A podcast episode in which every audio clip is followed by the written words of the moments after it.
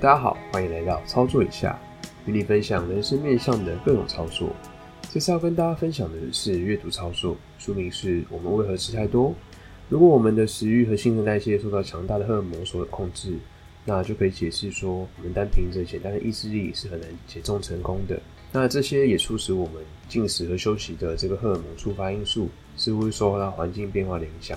那能量平衡的简单原理呢，是以卡路里的形式去摄入能量，比如说像是食物啊，那多余的这个消耗的能量呢，人体便会运用这些多余的能量，以脂肪的形式储存在我们的体内。因此，在我们看来，减肥非常简单，你只要少吃一点，多做一点运动就可以做到。那这是医师呢所理解的这种肥胖症的途径。不过呢，似乎情况没有那么简单哦。以下则分享书中不错的章节内容。关于能量消耗呢，这个部分常被误解。人们通常会认为自己消耗大部分能量是在白天活跃程度，然后是不是有去健身房啊这样做判断。但事实并非如此哦。人类呢主要运用的能量呢消耗不包含就是任何类型运动。如果你从早上到晚上都躺在床上，仍然会消耗将近七十帕的自然能量哦。其中包括呼吸啊、心跳、控制体温等等所有细胞化学反应的作用。那这些呢潜意识下执行任务，我们可以称它为这个基础代谢率哦。那剩余三十趴有意识使用能量呢，则会分有两个部分所组成。第一个是消极的日常能量消耗，用于日常生活中的能量呢，这一部分包括我们散步去上班啊，打扫环境，在办公室里面走动等等这种业余嗜好等。对大多数人来说呢，呃，这几乎都是三十趴能量的正确用途这样子。那如果说是积极的能量消耗呢，也就是我们所谓的这个积极运动所消耗的能量，对某些人来说呢，可能就是去健身房或是慢跑。对其他人而言呢，比如说像是啊英国建筑工人啊、印度的人力车司机，还有非洲大草原猎人等等，这是他们日常生活中的一部分。相反的，对于那些久坐不动的人呢，那意思在城市里工作的大多数人来说，机器人能量消耗可能就是去赶公车或是爬几段楼梯而已。这些占人体的总使用量大概二三趴而已。那为何在减重的初期呢，体重掉特别快呢？是因为我们在肝糖里面呢有储存很多的水分。那这些非常重的能量来源呢，它其实会比脂肪还重的很多。因此，在你进行这个低热量减重的时候呢，会先消耗肝糖所储存的能量，而且呢，当肝糖里的糖被用掉之后呢，水分也跟着会被带走，所以你很快呢就会认为自己在几天内减了很多体重。但是被减减掉的体重呢，主要是水分而不是脂肪哦。这也是减重饮食吸引人的主要招数之一。我们会认为减轻了体重应该有所进展。但其实只是流到流体哦，那只是短暂的减轻。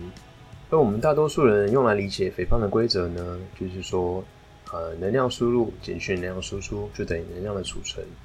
那科学家计算过，如果你要储存一公斤的脂肪的话，你必须额外摄取七千卡的热量，然后这相当于每天呢，你正常的补充热量之外呢，然后再多吃六个大麦克汉堡，外加六包薯条，还有六杯可乐。因此呢，在一周的正常基础饮食上，每天再多吃一份大麦克套餐，你就可以增加一公斤的体重哦。那不包含假日。那过去三十年中呢，对于肥胖人急速上升这种传统的解释，我们会说，哎，吃太多那种美味的西方食品啊，不是太多选项这种大麦克套餐这种素食。那除此之外呢，我们还有更多像汽车啊、洗碗机、电视游戏等设备，因此我们不需要在以前这样到处的去走动哦。那基本上呢，我们传统知识，或者说我们建立一个容易变得过于肥胖啊，或是懒惰的这种运动社会，导致说肥胖症这样的情况产生。那这次呢，我们自己错了。如果我们只用这样代谢规则来检视肥胖，那这样的结论呢，可能是相对正确的。可是三十年过去了，为何不是所有的美国人都超过三百公斤呢？如果在这段期间的美国人平均呢，每天都多吃五百大卡，那每年会有多少大卡呢？大概就是。呃，十八万两千五百大卡，也就是说，用新陈代谢规则法来看，美国人平均应该增加多少体重呢？如果我们假设身体活动没有增加，那以一年为单位的话，运用这种新陈代谢法可以得出一个结论哦：一年内每天增加五百大卡，多余的热量减掉多余的能量输出，等于储存的能量嘛。十八万两千五百大卡的话，减掉零大卡，一公斤的脂肪是七千大卡。那一年后呢？预期体重则会增加二十六公斤哦。但实际的数字是怎么样呢？这段期间呢，美国人其实只增加了六公斤哦，每年增加零点五公斤，而非二十六公斤。所以呢，代谢学的规则到底怎么了？从人头这个总数来看啊，每天呢额外消耗五百大卡的美国人，其实实际体重增加呢，大概就是多吃一个洋芋片这样而已。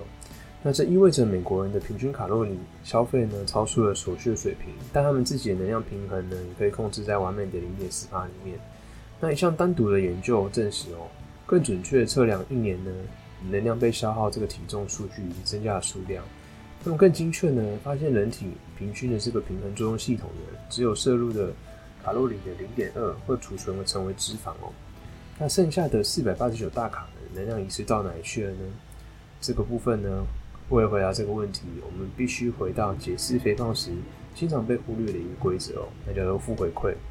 那负回馈呢，是指在透过开启阻止变化的过程中，保护人体避免不健康的变化。我们知道呢，人体有许多种这类机制在运作着，那阻止我们身体呢，我们，协助我们身体呢保持这种健康状态。那基础代谢率呢，如果平均增加没有大于十帕呢，还是可以应付过我们这样的进食状态的。那摄入的热量过多的话，身体会尝试的去消耗更多的卡路里来阻止这个体重增加。那你可能常会听到说，诶，我可以减肥，可是我没办法继续下去哦。那在这个作者呢，在工作诊所里面呢，都经常听到这这个说法。过去的十五年当中，他所见过很多这种努力控制饮食患者啊，每个月啊，甚至在每周的诊所中，至少都有一位说出这样的话。那其实呢，嗯，如果说你从十几岁就开始在节食，然后尝试了许多节食方法，可以减掉一些体重，但无法持续下去啊。那这样子虽然可以节食五到十公斤，但过了两到三周之后呢，体重就无法再减下去了。那因为呢，在节食也在计算卡路里，忍耐饥饿、疲倦和脾气不是很好。但过一阵子之后呢，节食似乎就不再那么有效了。当你停止了节食，体重就会立刻恢复，那反而会产生这种复胖的情况哦。那饥饿感呢，它可能是比新陈代谢更强大的这个启动开关。当人体呢试图保护我们，防止体重减轻的时候呢？饥饿感呢，它就会产生。那我们现有的已知这个情况呢，饥饿感的开关是大脑控制的一部分。那它的位置呢，在于大脑的底部这个一个像豌豆大小的区域，就在我们眼睛后面，称为下视丘。那我们千万不要因为它体积很小就产生误解，因为它可能就是包含了强大这种基本需求开关，包含产生绝望啊、口渴感和这个旺盛的食欲哦。一旦低估了这两个开关的能力，便会将人类带到极危险的情况中。以确保呢，我们身体也可以就是正常的完成这种身体供水啊，还有能量的目标。好，那书中有提到一个瘦素的东西，什么是瘦素呢？瘦素可以有效的减减减缓我们的这个体重下降。如果在我们节食后呢，体重减轻，可以利用身体的脂肪呢会被减少，那血液中的瘦素浓度呢也会随之降低。那下次修知道这一点之后呢，便会透过这样的食欲呢，减少饱足感。然后减少基础代谢率的这个消耗，阻止我们的能量继续流失哦。那这个动作呢，会减缓我们的体重的减轻。当食物在自由提供的时候呢，体重就会立即增加。那负回归系统呢，就清楚的说明说，为什么这么多年来我们都可以自由的控制体重，那无需的再透过这个节食来计算热量。而怎么样呢？可以就是让我们身体自然的下降体重呢？书中提到一个概念，叫做体重的设定点哦。那成功可以持续减肥秘诀呢，并在于了解身体呢是如何调节我们的体重设定点哦。它完全不像能量输出的输入这么简单。现在呢，我们知道设定点便是体重的控制因素，所以你必须找出大脑如何计算这个体重设定点哦。对我们的环境啊、历史、家庭背景的各种因素，也会取决到我们个人最初的体重设定点哦。然后比如说像是设定苗条啊、肥胖，或是在两者之间。你可能常听到我可以减肥，但是点点点等。那可能要通过节食来完成这样的一个减肥的挑战。短期减肥呢是有可能的，但是长远来说呢，体重是会回来的，因为大脑潜意识呢会打赢对抗主观意识的这种意志之战。经常靠节食减肥又复胖的人，跟没有体重循环相比，在节食的时候呢，脂肪会变少，肌肉量会增加。那人体呢必须忍受这个饥饿呢，节食越多，大脑的潜意识就会规则希望你把这个体重设定点拉得更高。他希望你得到这样的保障，以免万一接下来呃遇到这种饥荒啊、节食等严苛的环境，让你的身体可以运可以继续运作下去。那为何节食之后会发生这样的情况呢？为什么就是会恢复掉先前所减掉的体重，然后增加更多的体重呢？我们认为呢，人类每次减肥的时候，大脑在计算这个体重设定点之后呢，就会加入了新的数据。那当大脑无法辨认我们凭意志力进行的节食和饥荒这种环境灾难造成食物短缺等区别，对大脑而言呢，就是同一件事情哦。而身体的代谢变化又是怎么样的呢？只要我们使用这个第一定律，就是能量储存等于能量输入减掉能量输出，使用者呢便能规划出自己的减肥策略哦。但这个公式呢有个基本的问题，就是说这个公式呢你可能会有一些误差。比如说，它未将不同的体型啊、形状、年龄、性别和新陈代谢上的这种各种差异纳入考量哦。那根据最新的研究显示呢，或是蛋白质呢，可以在我们的身体兴奋的时候，透过热量转化热能呢，消耗更多的热量，而不必透过运动呢来做锻炼。而这些热能呢，可以很快的一散移到空气之中，体内有多余的热量呢，可以毫不费力被解决掉。那人体的能量储备呢，是由我们大脑意志的这个潜意识，而非大脑意识所控制。所以，我们虽然可以透过节食，在短时间呢尝试超越这种大脑的意识，但是最终呢，我们的负回归机制会将我们的体重拉回到我们个人的体重设定点。那体重设定点呢，是由大脑根据环境啊、历史、基因的计算所得，也让我们有办法了解其中摄入的过程呢，便能向上或向下加以变更。如果饮食过量或饮食不足的话呢，而体重的设定点相比会过高或过低的话。人体的基础代谢就会向上或向下改变哦，迫使我们大脑恢复到我们的这个设定的重量。当身体的体重低于设定点的话，像是节食啊、减肥时期，而希望增加体重的时候，我们的新陈代谢率呢便会急速下降。那这样子可能每天为一千大卡。那我们可以看到这种就是交感神经活跃的时候呢，就会发生这样的情况。因此呢，我们可以减少这个心脏能量消耗，让血压恢复正常哦。并且阻断肌肉的这个生热作用，让感到寒冷。而食物和饱足感是如何发挥作用的呢？虽然正在变瘦，但是一点不觉得饿。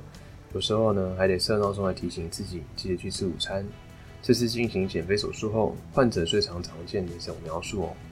那原先他们在一辈子里大部分的时间呢，都在尝试节食，但是每周失败，让他们觉得说好像是自己意志力薄弱，所以他们每当开始节食之后呢，似乎又在忍受饥饿。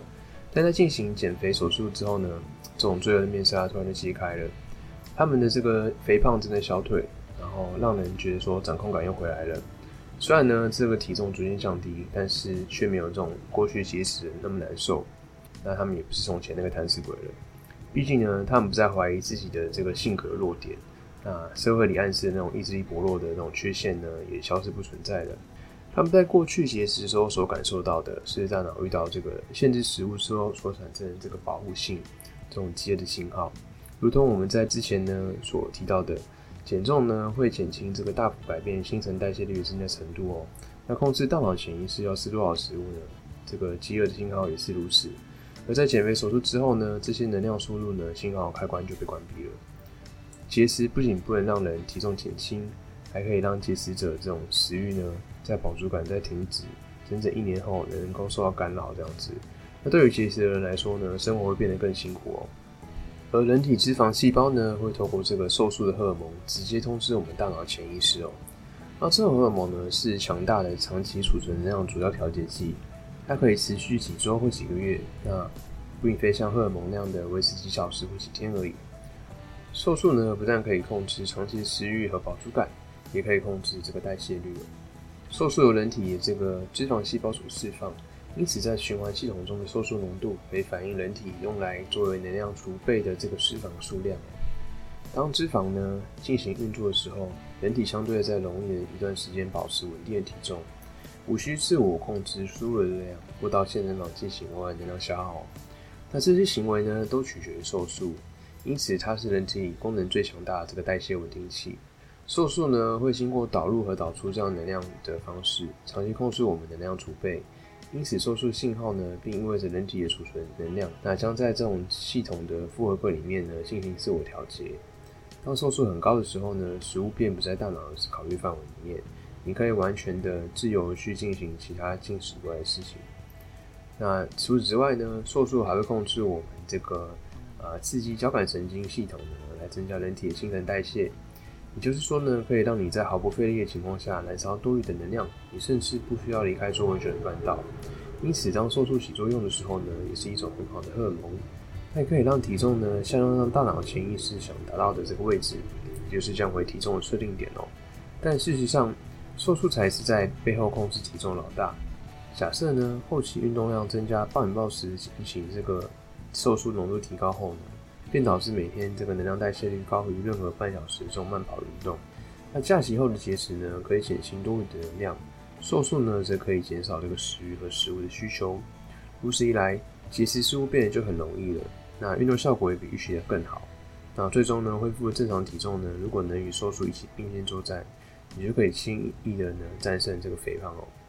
然而呢，就算没有自觉意志力上的努力，你的体重呢，终究会下降到原来这个体重设定点，只是要花很长的时间哦。一旦减轻太多的体重呢，你会变得贪得无厌。啊，永远得不到满足。增加太重体重的时候呢，则会永远就是呃失去旺盛的食欲啊，并且呢，觉得说好像没有食物也没关系。在减重的过程中呢，大脑潜意识的将永久获胜，并迫使你呢摄入他想要的能量。那目前我们的食物到底发生了什么问题？那源自于一九八零年代哦，肥胖率开始急剧上升。这时候我们的食物呢，到底发生了什么问题呢？那就是政府健康饮食指南出现。饮食行为呢，发生一个其中最明显的变化，就是使用这个植物油来代替这个饱和脂肪，像是奶油、猪油等等。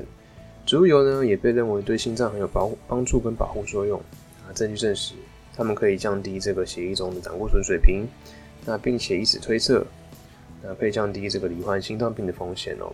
而总而言之，在一九八零年代之后呢，开始出现这个肥胖高峰之前呢。我们的饮食改变为植物油增加、谷类增加、加工食品增加哦。而葡萄糖、胰岛素和我们体重设定点又有怎么样的关系呢？如果你的血液中啊胰岛素含量很高的话，便可以预期的将体重设定点拉高。那这也是为什么糖尿病呢发生这种情况的时候，必须这个注射这个胰岛素。那一旦取消注射胰岛素的时候呢，体重就会减少。那有许多这个科学家证实呢，改变胰岛素呢会。含量会导致这个体重变化哦，增加胰岛素会使这个体重增加，减少胰岛素便可以减肥哦。因此呢，胰岛素呢可以改变这个体重设定点，那体重呢就会接着随之变化。那如果我们给患者服用降低胰岛素的药物，又会发生什么事呢？对他们体重会有比较好处吗？那研究表示哦，胰岛素增加之后呢，会让我们的葡萄糖离开血液，导致血糖下降。这种过程呢，会在大脑中引发这个葡萄糖含减少这种警示，让我们感到焦虑。并且呢，渴望的吃下任何含糖的食物，因为大脑正在进行关键这个生存模式哦。传达出来的讯息是糖，快点吃下糖。我们无法忽略这样的警告讯息，必须立刻寻找糖分。因此，无论糖在哪里，大脑都会比我们尽快找到糖哦。那在这个西方环境中呢，人类等于是被糖包围着，糖已经渗入到大部分的食品之中了。虽然呢，大脑时刻需要并不是一匙糖，可能半匙就够。可他所得到的呢，可能会是一片低脂的这种什么蓝莓松饼等等啊，然后糖分再次淹没整个血液，胰岛素又再次复活，并且不断的重复这样的循环哦。而当我们吃下高精度的这个含糖早餐呢，那很快的血液就会增加糖分，大约在过了一半的时候呢，胰岛素反应大量分泌到最高峰，迫使糖呢由血液进入这个脂肪细胞，在含糖素这个数值暴跌的时候呢，就是过一段时间之后。你这个到这个时刻，你又开始渴望获得更多的糖分。那此时呢，咖啡店会在呼唤你，蓝莓松饼的时间到喽。但是这个时候呢，吃东西的感觉会非常棒。于是整个血糖上升的情况呢，会再呼唤一次。到午餐之前呢，胰岛素分泌又到达了高峰，可能造成低血糖的情况。因此你你这个血糖会整天这样上上下下的。因此呢，广告商建议开始慢慢建议大家去说，学校读书的孩子们。在正常的时间里面吃正餐的中间呢，吃一点点心啊、零食是很好的主意，可以增加我们上课时的专注力，然后也不会破坏他们正常的食欲。所以呢，厂商开始开发出这种小颗粒零食啊，让我们相信是一种可以在两餐之间使用这种不会破坏食欲的零食这样子。那经过几年之后呢，我们的饮食习惯慢慢产生这种不可撼动变化，已经习惯呢要去吃这些零食了。最后呢，零食似乎变得是正常，甚至公共场合可以拿出来吃的这种正常行为哦。人类饮食呢就发生这样的改变，因此呢催生出了数十英镑这种零食产业。那关键之处呢在于胰岛素对体重设定点会让人这个体重增加。那胰岛素呢会使收缩信号变得迟钝，让身体呢接收到主要这种而请额外储存能量的讯息。而胰岛素水平升高的时候呢，瘦素的抵抗也会随之出现哦。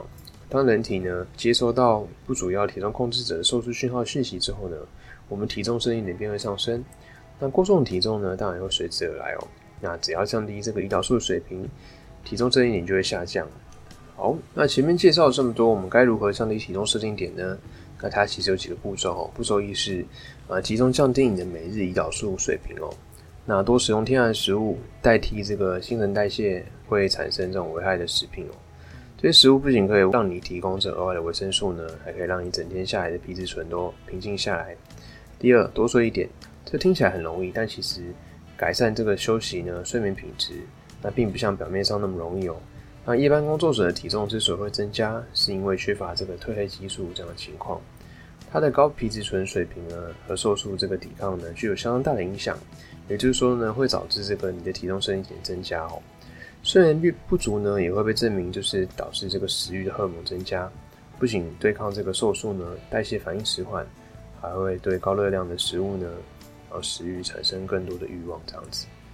那步骤三是恢复你的细胞状态。规则一是食用这个奶油和橄榄油代替植物油。规则二是不食用含有这个植物油和炸的这种食品，比如说像是洋芋片啊，或是说一些炸物这样子。规则三是避免食物中含有很高的欧米伽六，像是香肠啊、炸豆腐、坚果等等。那规则四是选择使用欧米伽三较高的这种肉类和鱼类，比如说像是牛肉啊、鱼类啊，或者说鲑鱼等等的这样子的一个情况。规则五呢是尽可能多吃一点这个蔬菜和这个乳制品，那像是蔬菜呢和乳制品中的欧米伽含量比较低等等。那步骤四是你要锻炼肌肉，运动呢确实可以减轻这个体重呢，只是它不像大多人想象的，透过简单的这个能量输出，还有这个能量输入输出的这样的公式可以减轻这个体重。运动呢减轻体重原因是因为它会让我们的体重设定点降低哦。第一个是皮质醇的压力会减少。第二个呢，是可以提高胰岛素的敏感性，胰岛素的分泌会减少它。那运动的重要性呢，不在于这个消耗热量，而是在运动中呢，如何降低皮质醇来改善胰岛素的敏感度，来影响你的代谢。如果你能在每日的这个时间里面呢，抽点时间像运动员一样训练，便能够呢，对你的体重产生这个影响更有效。但如果你每天进行两小时的激烈运动，也就是说每天消耗一千卡，那绝对会在你的身体上代谢上。产生一个无法忽略的事情，不过对于多数人来说呢，他们日常生活中并没有融入在里面哦。步骤五呢是减少胰岛素的分泌。如果持续维持上面四个步骤呢，放弃高糖度和高精致的这种碳水化合物，改善睡眠品质啊，优化细胞等健康程度等等呢，你再开始尝试规律的去进行自己喜欢运动，稍微再减少一些碳水化合物的摄取量呢，可以减少这个胰岛素的需求哦，让你的体重生理点降低。好，以上呢则是我们书中一些觉得不错的章节内容。那这边来跟大家做一个新的总结哦。那本书呢给这个有意控制体重的人，但是厌倦各种节食方法的人去来去参考。那你已经吃很少了，为何身体还是觉得你吃很多，让你越来越重呢？不了解食欲和这个新的身体的科学新陈代谢，这样的话呢，你将永远反复无法脱离这个节食的轮回吼。我们都听过这样的黄金法则：少吃多动呢就可以减肥。然而事情呢没有那么简单。减肥外科手术专家呢，在这个其中这个二十年的这个职业生涯中呢，治治疗过很多这种啊，因为这样子减肥循环啊，去节食这样的人的一个身历其境这样的过程哦。本书呢，结合这种各种不同的这个科学认证啊，告诉你人体的食欲和代谢到底是怎么样运作，那你的身体呢是如何决定你的体重的。本书呢，系统化解释节食如何吃的洗法。那脂肪是被污名化的，那植物油和这个加工食品的崛起，那谈到现在呢，为何饮食中摄取这个欧米伽三不足，糖分增加，让我们都越来越容易感到饥饿哦，最终使我们的体重呢，身体变高。那作者呢，探索了农业、制药、人类学和各种医学知识领域，暗示我们这种不良的饮食习惯和日益减肥这种肥胖危机呢背后的这个真相哦，像我们刚刚所提到的。影响最大的呢，这是我们的体重设定点哦。那只要持续进行我们刚刚所提到的这个五个步骤，就可以有效的降低我们体重设定点。那俗话说七分吃三分练，饮食控制呢的重要性高于运动量。那原本的我也是这么以为哦，只要少吃一点，多动一点就会瘦。那在读完这本书之后呢，再回想到之前我们呃教练分享的，其实训练也是很重要的一环。因为呢，我们不可能永远都很节制控制饮食哦。我相信没有人会每天吃这种水煮的食物啦，因为这样人生太无趣了。你可能可以坚持一到两个月，然后后来你放弃饮食控制之后呢，你就回归到之前的饮食方式哦。复胖的情况可能会比你节食之前还多哦。那如果你训练量足够的话呢，你偶尔还是可以放纵一下。